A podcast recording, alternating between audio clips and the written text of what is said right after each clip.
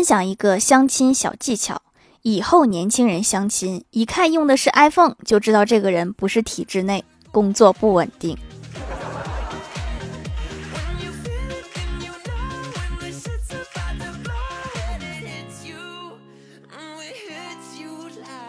Hello，蜀山的土豆们，这里是铁萌仙侠段子秀《欢乐江湖》，我是你们萌豆萌豆的小薯条。有没有人国庆想坐私人飞机去新疆滑雪的？我们六个人还有一个空位，计划国庆一号早上哈尔滨出发，直飞新疆阿勒泰，六号返回哈尔滨。感兴趣的请私信我。最后报名的人要有私人飞机，不然大家都去不了。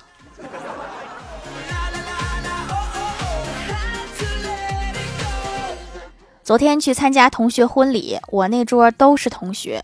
我突然发现，我和大家好像出现了代沟。他们聊天都是在聊如何争夺孩子抚养权了，我的思维还停留在如果我爸妈离婚了，我该跟谁这件事上。不是，咱们真的是同龄人吗？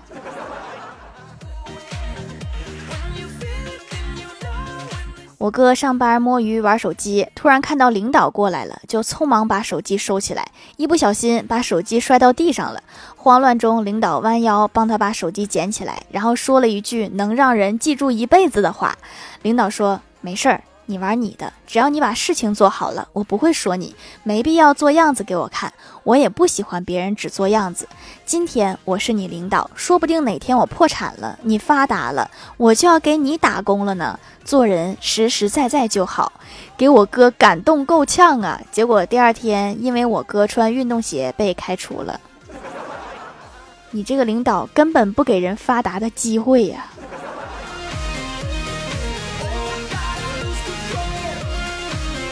周末约欢喜出去逛街，顺道陪他洗了个车。洗完出来，欢喜就和我说，每次洗完车以后，我都似乎获得了一项特异功能，能听懂鸟语，好像听到香樟树里一群鸟叽叽喳喳的说：“快看快看，那辆白色的车，伙计们，给我去拉拉它一车顶。”你确定这是鸟说的，不是你想的？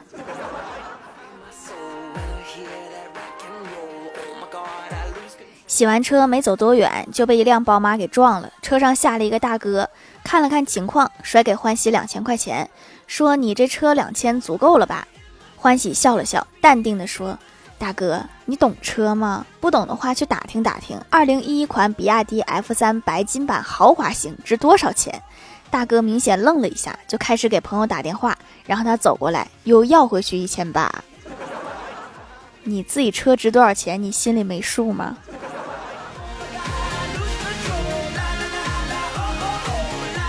记得六岁那年，一天早上，我二叔匆匆来我家，抱着我就出门，边走边从口袋掏糖给我，说等下帮他做点事儿。走到路口，二叔放下我，指着前边一个小孩说：“看到那个小孩了吗？”我点头说：“看到了。”二叔说：“刚刚那个小孩打你堂弟，你过去把他给我打了。我们大人不太好下手。”然后我就没打过。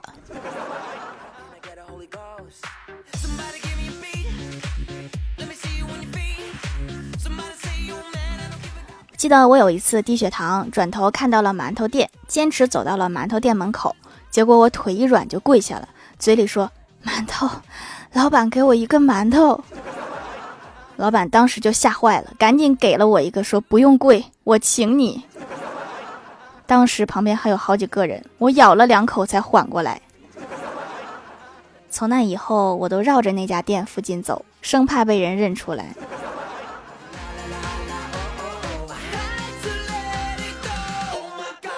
午休的时候在公司闲聊，因为我最近在看《三国演义》，我就问小仙儿：“我说如果一觉醒来发现自己变成了王朗，你该如何和诸葛亮对骂？”小仙儿说：“有的时候找找自己的原因。这么多年了还没光复汉室，你有没有认真工作？你是不是还要顺便卖给他一支眉笔？”昨天去洗牙，旁边有一个老大爷，应该是来镶牙的，但是嫌镶牙太贵，迟迟下不了决心。医生对他说：“镶两颗牙要你两千块钱，一点都不多。你算下这牙，你至少用十年，一年三百六十五天，一天吃三顿饭，这么算下来，你才花多点钱呀？”天哪，你这么一说，我都有点心动了。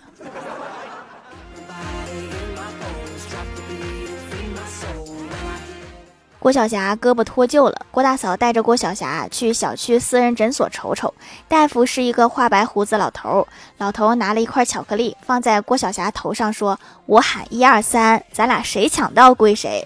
一二三。”然后郭晓霞一抬手就给抢到了，然后胳膊就接好了。这么神奇吗？这这这是属于什么派的医术？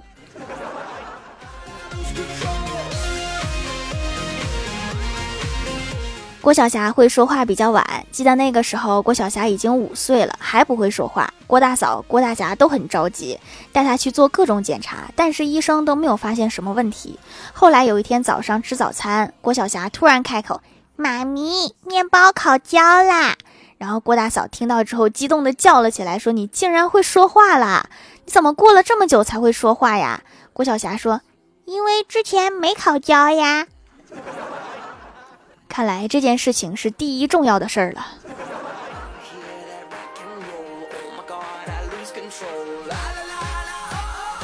晚上下班赶上下班高峰，路上全都是车，看到好多路口都有交警在指挥交通。我这个路口是一个女交警，前面好像有两辆车撞了，然后交警正在处理，旁边乱糟糟的。就听一个四十几岁大叔大声喊道：“大家都别说话，听这个女警察叔叔怎么说。”女警察叔叔是是个什么职业？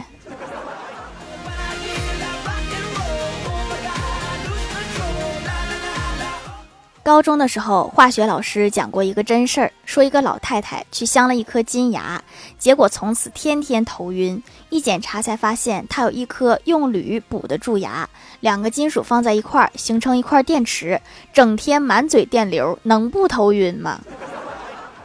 哎，那。那他把手机充电器放到嘴里，能不能充电呢？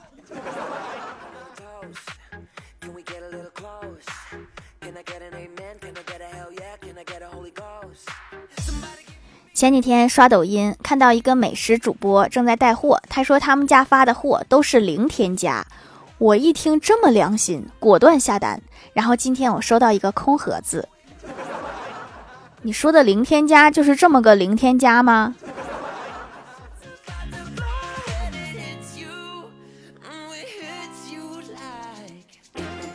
最近一个月参加了好几个婚礼，每次流程都差不多，吃完饭就完事儿了。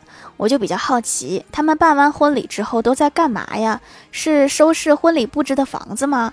为这事儿，我特意去问了一个朋友，他给我发了一条语音，说婚礼晚上亲戚都走空了，房间里只剩下不太熟悉的父母，默默地看着家里的一片狼藉，然后慢慢地从口袋里面掏出红包，湿润一下手指，一杯，二杯。三杯，到了让人兴奋的数钱环节了。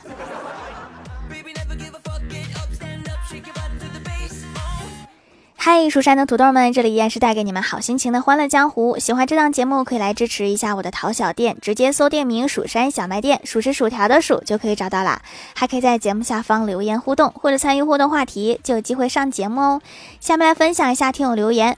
首先，第一位叫做蜀山派风源万叶，他说：“我还不信了，条条不可能还不读我。”读了，读了，读了，你可以多发几条段子让我选一下，你那一条不太合适。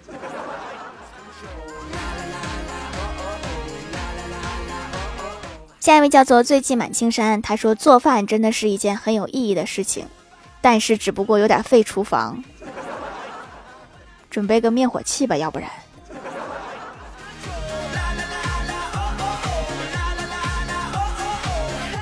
下一位叫做远山清俊，他说：“来个段子，我今天在公园看到一个小孩正在骑自行车，学得很吃力，经常摔倒。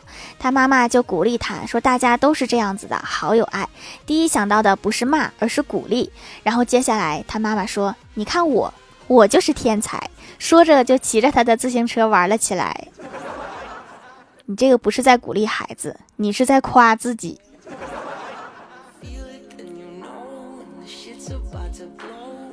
下一位叫做 T 幺二幺八二幺六八九，他说本来脸上有痘痘，用皂皂洗了一阵子好了，那块皂就闲置了很久，后来突然灵光显现，用来洗澡，后背的痘痘也没有了，发明了新的用法，我真是个天才。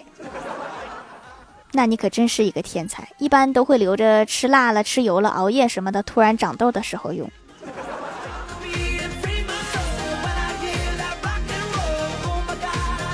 下一位叫做郭昭瑞妈妈，她说：“离离原上谱，离谱更离谱，离了天大谱，薯条没更新，这不是更新了吗？”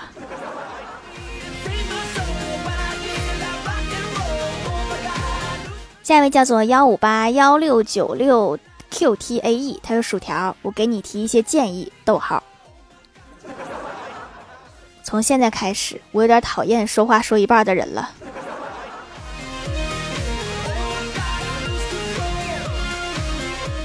下一位叫做 Hello 微燃烟火，他说我实在是经受不起任何意外了，除了意外之财。我觉得我也是，我要求就不高，给我来个五百万就行。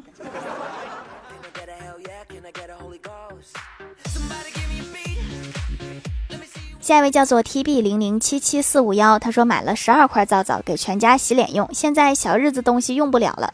听节目发现可以平替小日子的润肤水，试了还真是，洗完脸保湿滋润很长久，摸着就滑滑的，养肤还是可以的，价格是小日子的十分之一还不到，非常划算。小日子什么水卖那么贵呀？我都没用过，你们竟然就发现了，这也太神奇了。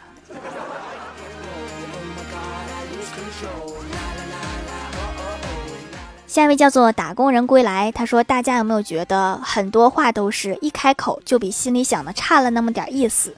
副稿明明打的挺好，对我每次打架都有种没有发挥好的错觉。”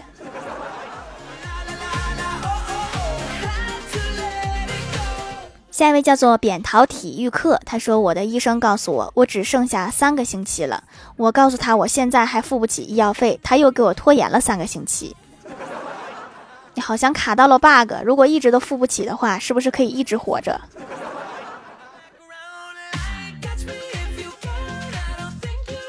下一位叫做头哥的朋友，他说活到现在，很多行为模式和思考模式都固定了。别人教导我、纠正我，我不一定听。但是有一个场景例外，我劝的，我听劝的唯一理由就是这样会影响财运。这话一般都是算命先生说的。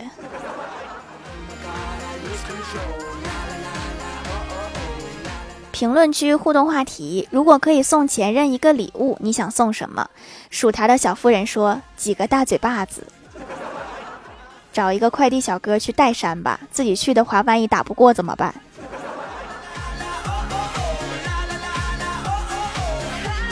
寻小九说没有，但是可以给仇人送纸扎品吗？好像大家的认知里，前任就是仇人。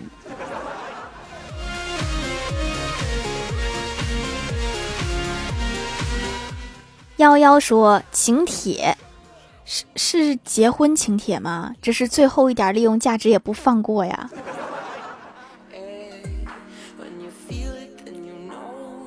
我不是只会留言和段子说送一个男朋友，请问你前任是男的还是女的？要是男的的话，你你送一个应该也不错。